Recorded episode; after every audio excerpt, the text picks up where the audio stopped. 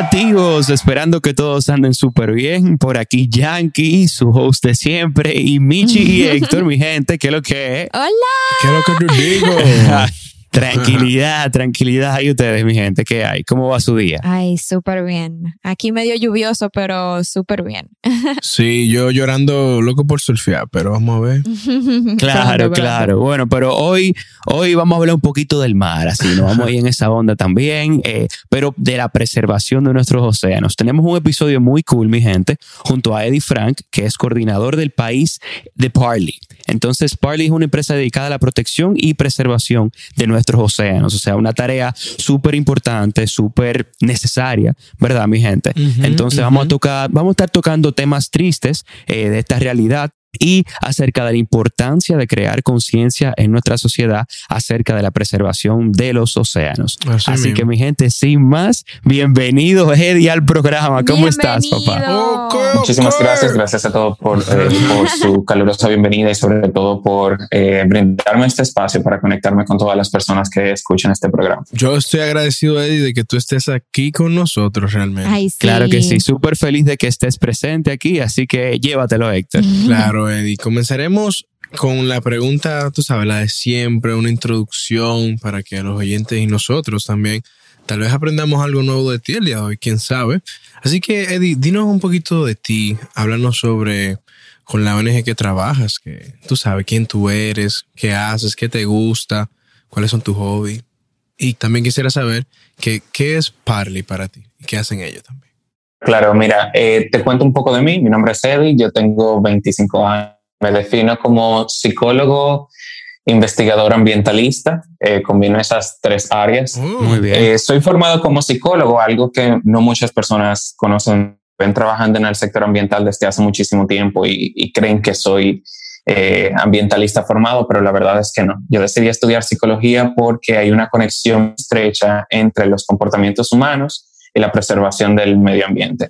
Entonces, actualmente me desempeño como coordinador de la misión país de Parley en República Dominicana. Eh, como tú mencionabas, Parley es una organización mundial que trabaja en el tema de la conservación de los océanos a través de la reducción de la contaminación marina. Exacto. Y aquí andamos desde hace casi tres años. Eh, cumplimos el verano, este verano, eh, cumpliremos tres años en la misión de Parley por los océanos aquí en República Dominicana. Buenísimo. Qué lindo Wow. escuchar eso. Entonces, tú como representante, ¿qué haces aquí? Bueno, mi función principal es gestionar todos los aspectos que tengan que ver con la operacionalización de la misión. ¿Qué quiere decir eso? Bueno, Parley tiene un objetivo que es que eh, nosotros podamos reducir significativamente la contaminación que generamos desde tierras. Entonces, en cada uno de los países que estamos, Parley está actualmente en 30 países, República Dominicana uno de ellos, eh, tenemos, digamos que programas, iniciativas y proyectos distintos. Aquí en el país, el más grande que tenemos es eh, nuestra Red Nacional de Limpieza de Playas, que es una red voluntaria, ciudadana eh, y abierta para promover la participación de todos y todas en la conservación de los recursos marinos. Chulísimo. Ok. Muy interesante eso. O sea, ¿y cuándo, cuándo llegó Parley al país, más o menos? Estamos hablando de 2010, verano de 2018, sitúate. En verano de 2018 fueron unas cosas interesantes. Ese fue el año que, si ustedes mal no recuerdan, tuvimos la ola de plástico en el malecón de Santo Domingo Correcto. Ujú. y que puso a República Dominicana en el marco de todas las conversaciones globales. Todo el mundo compartía las imágenes de las playas altamente contaminadas.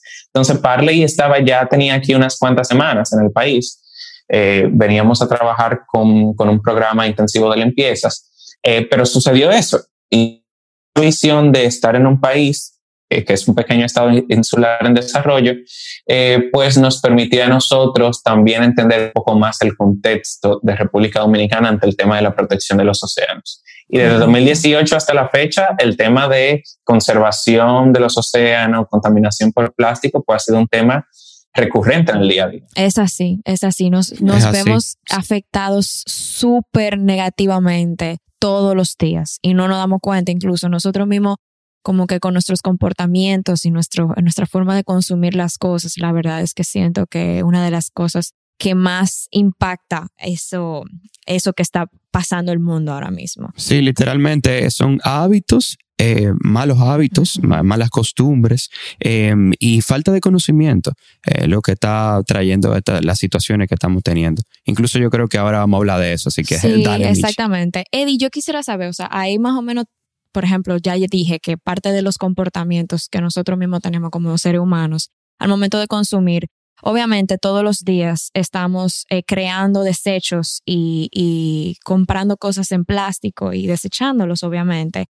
¿Qué tipo de, ¿A qué tipo de comportamiento se debe eso? O sea, ¿qué cosas estamos haciendo ahora mismo que realmente están impactando de forma negativa eh, medioambientalmente? La pérdida de la vida marina, eh, todas las otras consecuencias que se ha visto el país y el mundo. No, claro, mira, ahí hay varias cosas interesantes que nosotros podemos eh, rescatar. Usualmente cuando nosotros hacemos este análisis de cómo llegamos al punto en el que estamos ahora. ¿Dónde estamos ahora? Vamos a hacernos esa pregunta. Ahora mismo estamos en un eh, punto histórico donde las decisiones que tomemos en los próximos 10 años van a definir la vida eh, de todos nuestros ecosistemas marinos y terrestres para los próximos 70. O sea, todo lo que se haga de aquí a 2030 es definitivo para los próximos 70 años de la historia. ¿Cómo llegamos a este punto de estar en un punto tan delicado donde cualquier cosa que hagamos pueda repercutir negativamente? Durante muchos años ignoramos los resultados de la ciencia, lo que la ciencia no decía. Claro. Mira el tema de cambio climático. Comenzó hablándose hace casi 200 años atrás. Sin embargo, no fue hace menos de 30 que le empezamos a poner la atención de vida y todavía pues hay cuestiones con respecto a eso. Entonces, cada vez que nosotros generamos una acción, ya sea a nivel individual, a nivel de una comunidad, de una empresa o de los países, hay algo que le quitamos a la naturaleza. Le quitamos un recurso eh, como el agua, le quitamos un recurso como los árboles, le quitamos un recurso como los animales que en ellas se encuentran.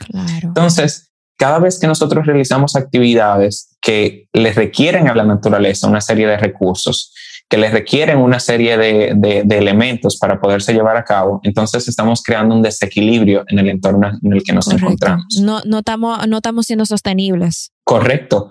Y, y, usualmente vemos el tema de la sostenibilidad. Bueno, mucha gente se confunde con verlo solamente de una perspectiva ambiental. Sin embargo, imagínate el planeta depende que podamos generar economía en el mañana. Correcto. O que podamos ser competitivos. Claro. O que podamos abrir paso a la tecnología y la infraestructura. Correcto. muy buenos puntos, Eddie, muy buenos puntos. Sí, es que son todos, son varios puntos, son varias facetas, eh, factores sociales, medioambientales eh, y económicos. Entonces no pueden dejarse fuera ninguno de ellos para encontrar la sostenibilidad.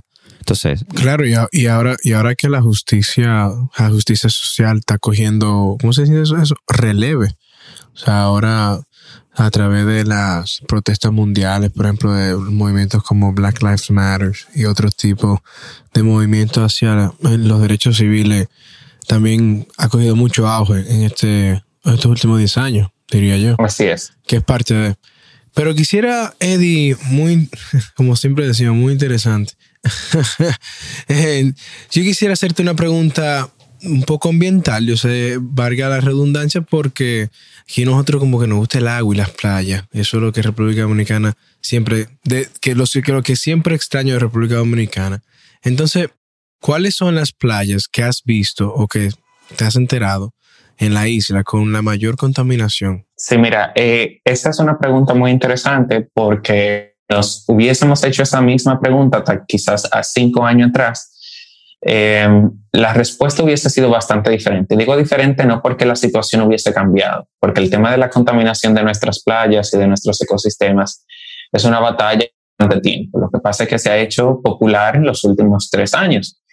Eh, pero si nos vamos al contexto actual de cuáles son las playas que nosotros encontramos más en el Gran Santo Domingo tenemos playas que, eh, que todas las playas del malecón del Distrito Nacional llegan una enorme cantidad de residuos que bajan por el, por el río Osama, por un lado. En San Cristóbal, que es una provincia que tenemos al lado, tenemos a el municipio de Bajos de Jaina, donde la playa de Gringo llega una cantidad inmensa de residuos sólidos. Horrible igual que también pertenece a la estructura de San Cristóbal, tenemos una cantidad exorbitante de residuos plásticos que llegan ahí. Playa contaminada tenemos en todo el litoral nacional de la República Dominicana. Son muy pocos los espacios que nosotros podemos decir que son totalmente vírgenes, que no se encuentran realidad humana no se encuentra evidenciada. Wow. Ok, claro. Sí, no, lugares prístinos, inmaculados. Correcto. Entonces, una pregunta, ¿cuáles son los desechos, eh, Eddie, que más se encuentran en las limpiezas? Yo he estado en varias limpiezas, incluso he hecho limpiezas. Usualmente lo que vemos más es que lo que más preocupa es ese microplástico, y el micro, ese, ese foam también que se, se reduce a casi arena. Pero hay muchas otras cosas que se encuentran. que ustedes en las experiencias de recogida de playa, ¿qué es lo que más ven? Mira, eh, quizá hay, hay algo interesante porque antes se decía que el elemento, el residuo más encontrado en las limpiezas eran las colillas de cigarrillo, en la limpieza de playa que se realizan en todo el mundo. Ese era el elemento que 10 años atrás encontrábamos con mayor frecuencia. Ya ha cambiado bastante. Ahora lo que más encontramos, sobre todo en, en playas de la República Dominicana, son pequeños fragmentos de foam. Eh, este material eh, que se descompone de forma fácil, pero que no pesa absolutamente nada y usualmente lo confundimos con la misma en algunas ocasiones. Ese material que es tan difícil de recoger es el que también hace más daño, porque es el que se introduce de manera mucho más fácil en la cadena, en la cadena alimenticia de los animales, que de alguna forma u otra también cohabitan en el mismo ecosistema que estamos Claro. impactando. Claro. Ok, yo quisiera hacer ahí mismo un paréntesis porque tú me estás llegando a un punto que yo siempre me, me, me he preguntado porque aquí en las playas de República Dominicana me, me, me abruma un poquito la cantidad de basura y vertederos cerca de las playas. Pero, ¿cómo, Eddie, tú dirías? Porque estamos, como yo lo veo, eh, en, la, en el ciclo de vida del plástico, el final es donde llega el mar, porque todo va al mar. ¿Cómo en las etapas más iniciales o principales, eh, tú crees que también pudiéramos lidiar con este problema? Mira lo que, lo que sucede. Algo que, que rescato, que también dice bastante el fundador de Parley, eh, Cyril Guch, es que el plástico se creó sin nosotros previsualizar el éxito tan desmedido que actualmente tiene este tipo de residuo. Entonces, por un lado, creamos un material que de alguna u otra forma ha cambiado toda la práctica económica cotidiana de nosotros como seres humanos y nunca eso se pensó que iba a llegar a ser así. Claro. Nunca lo, vi- lo vimos de esa forma. Entonces ahora mismo tenemos, creamos un elemento como alternativa ambiental, porque el plástico fue promocionado como una alternativa ambiental para reducir lo, eh, el metal que consume mucha energía, el papel que consume muchos árboles. Correcto. Entonces, el plástico creado como esta medida que también ali- eh, aliviana los procesos de transporte, entonces ahora crea un problema de por sí. Y ahí es que nos damos cuenta de que efectivamente hay un problema desde el inicio, desde el diseño. La forma en la que la economía del plástico se ha generado, se ha propagado y se ha popularizado no ha sido la correcta. Ahora mismo te resulta más barato hacer plástico virgen de petróleo que hacerlo de plástico reciclado. Lo que te dice que hay un problema en la cadena de, la consumo, correcto, de producción y consumo, que no está bien vinculado. Entonces, eh, incluso muchas, algo que, que cuestionamos bastante es que desde la propia campaña de reciclaje que surge hace unos 20 años atrás, o bueno, bastante tiempo más atrás, pero que se popularizó hace 20 años, surge como una iniciativa de las productoras propias de plástico para intentar de conducir la responsabilidad hasta cierto punto hacia los consumidores. Entonces, ha sido todo un proceso sociohistórico que ha ido desvinculando las verdaderas causas que quizá podrían hacer del plástico una verdadera economía, pero que no lo hemos aprovechado Claro, como porque tal. eso, eso me acuerda a mí, a- al botellón de agua, que es un sistema que son botellones plásticos de agua, que funciona efectivamente. Antes eran de vidrio, antes los botellones, tú no te puedes imaginar, antes teníamos botellones de vidrio, Ah, antes teníamos refresco de vidrio, antes teníamos Sí. que si la leche venía en vidrio. Exacto. Entonces, hemos buscado sustitutos. Tú hablas del, del botellón de plástico eh, como un mecanismo que es reutilizable, ¿no? Pero que también genera otra serie de contaminaciones, porque, Correcto. por ejemplo, quizá tú no has pensado cuánto tiempo dura ese botellón a la intemperie cogiendo sol, que hace que la pro- propia composición del material líquido que esté adentro cambia, porque al final del día el plástico son químicos. Sí, sí, sí. Exactamente. Mira, eh, ahí, Eddie, yo siempre hablo de como que cuando hablamos del tema de plástico y hablamos de los consumos, o sea, al final todo eso se produjo por conveniencia. O sea, nosotros no hemos vuelto medio vago para ciertas cosas, que no queremos lavar plato, entonces usamos platos plásticos, que no queremos andar con un termo, eh, pues uso vaso de foam, uso vaso de plástico, como que todo es conveniente. La gente busca cosas que sean convenientes, rápidas, para no cargar con eso. Y ese yo creo que ha sido uno de los problemas más fuerte que tenemos actualmente. Sí, y esa es una mala concepción de la visión estratégica que nosotros como ser humano hemos querido imponer. Ah, bueno, tomamos cosas porque nos requieren menos tiempo, pero ¿cuál es el costo real de ese menor tiempo? ¿Cuál es la mano de obra que hay detrás involucrada? ¿Cuál es, cuál es, qué pasa luego de que yo consumo este producto? Entonces, hay que pensar más allá del momento para darnos cuenta de que efectivamente hay algo que está mal. La conciencia del consumidor. Correcto. Claro. Y es una forma de pensar muy capitalista realmente, esa, la del tiempo, tú sabes. Eh, y realmente la donde tenemos que llegar eh, al final es a generar conciencia individual en la población. O sea, que cada uno se encargue de sí. Exactamente. Si cada uno se encarga de sí, de sus decisiones, porque no es de que, que halo por nadie, no, no, no. Empieza contigo y eso va a crear una semillita en la sociedad. Yo sé que es difícil, es difícil este asunto, pero yo entiendo que, que tenemos que dar paso, señores, ¿verdad?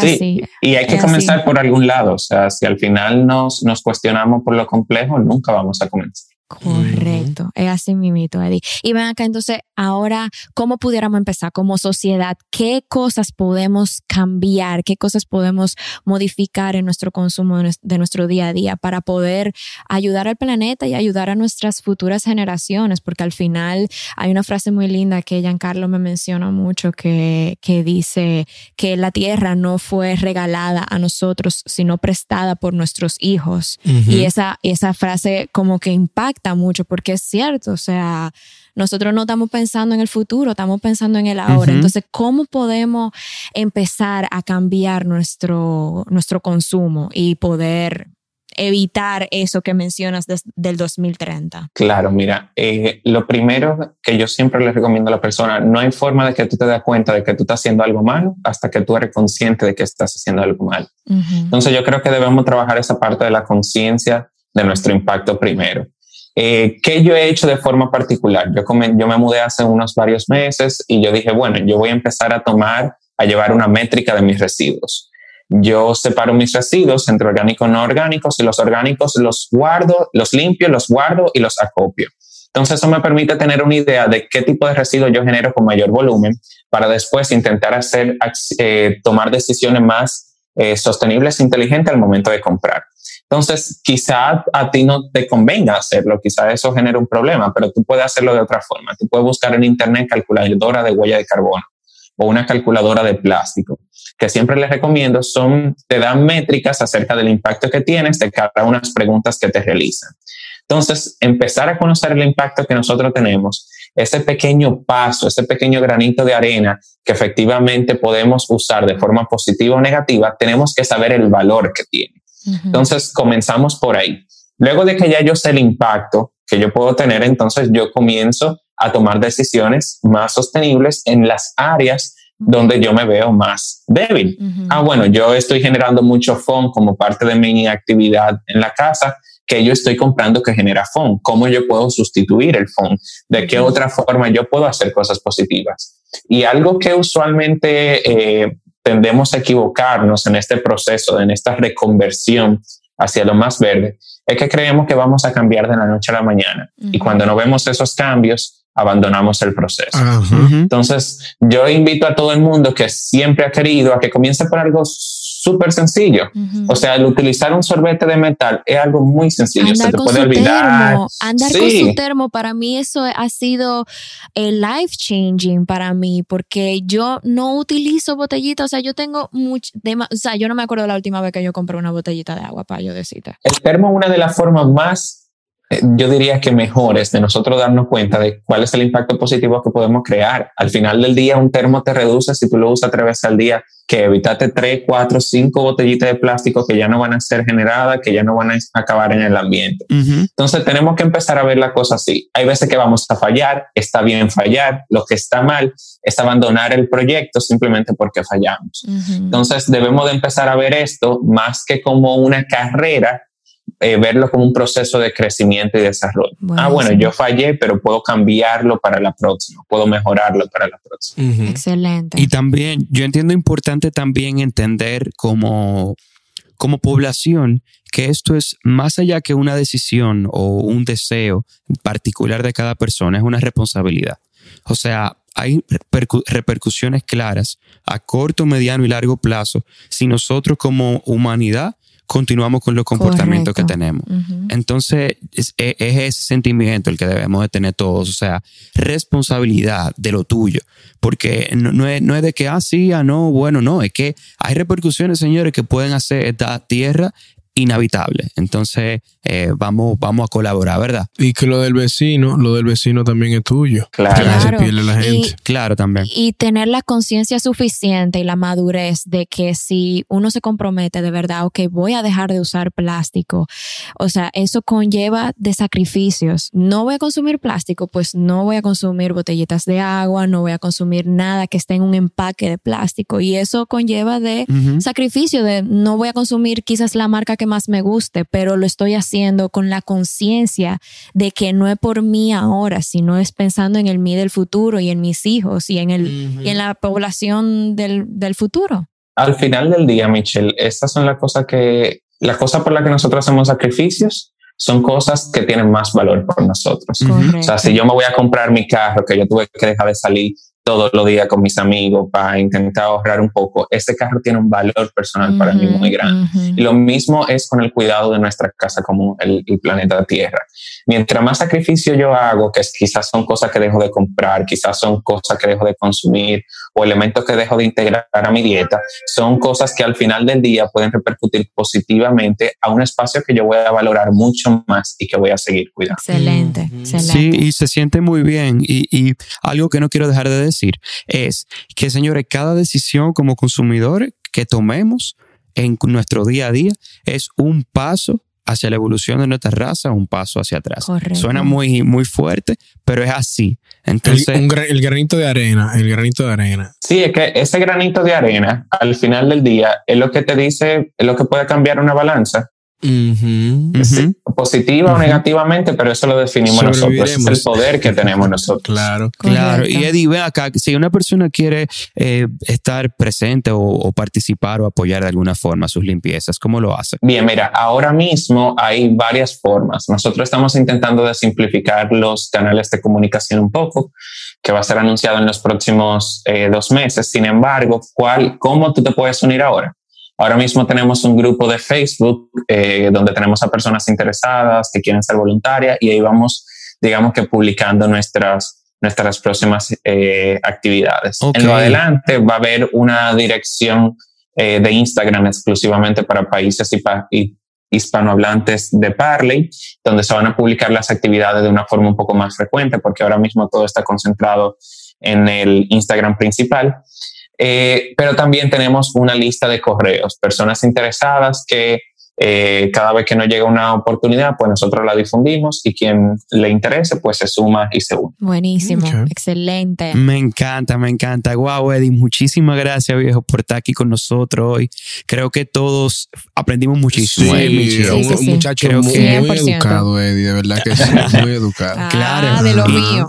No, gracias, gracias a ustedes y sobre todo agradecerle por compartir sobre este tema. Yo sé que todos ustedes eh, guardan una pasión hasta cierto punto de de este tipo de espacios, pero hacernos eco de la cosa que verdaderamente importa, bastante importante. 100%. Es así. Es así. Gracias a ti. Es así. Gracias Eddie por estar aquí con nosotros, señores. Hoy aprendimos, o por lo menos escuchamos y retocamos temas sumamente importantes, como manejar nuestros hábitos para el consumo, evitar utilizar plástico. Conocimos de Parley, una ONG que está tratando de sanear los océanos alrededor del mundo. Eh, vamos a unirnos a ellos. Eh, ahí ya Eddie les contó cómo pueden unirse a sus iniciativas, a sus limpiezas de playa y principalmente empezar con nosotros mismos a tomar esas pequeñas decisiones que van a aportar al, a la sostenibilidad de la Tierra como planeta. Así que suéltalo, Michi, y vamos arriba. Y si aún no has escuchado los otros episodios, los puedes buscar a través de nuestro Spotify, Apple Podcast, Google Podcast y como decimos en todas las plataformas,